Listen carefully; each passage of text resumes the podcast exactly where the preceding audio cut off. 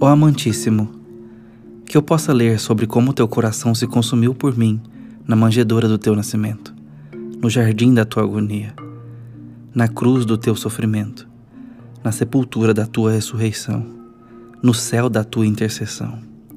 Encorajado por esses pensamentos, desafio meu adversário, calco aos pés suas tentações, resisto às suas ciladas, renuncio ao mundo, sou valente pela verdade Aprofunda em mim a consciência de meu santo relacionamento contigo como noivo espiritual. Um mesmo com Javé, amigo de pecadores. Penso na tua glória e na minha vileza, na tua majestade e na minha maldade, na tua beleza e na minha deformidade, na tua pureza e na minha imundícia, na tua justiça e na minha iniquidade Amaste-me de forma infinita e imutável, que eu possa amar-te como sou amado. Deste a ti mesmo por mim, que eu possa doar-me a ti.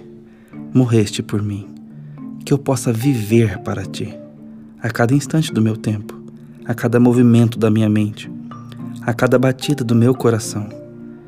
Que eu nunca flerte com o mundo e suas seduções, mas ande ao teu lado, ouvindo a tua voz, vestido com tuas graças e adornado com a tua justiça.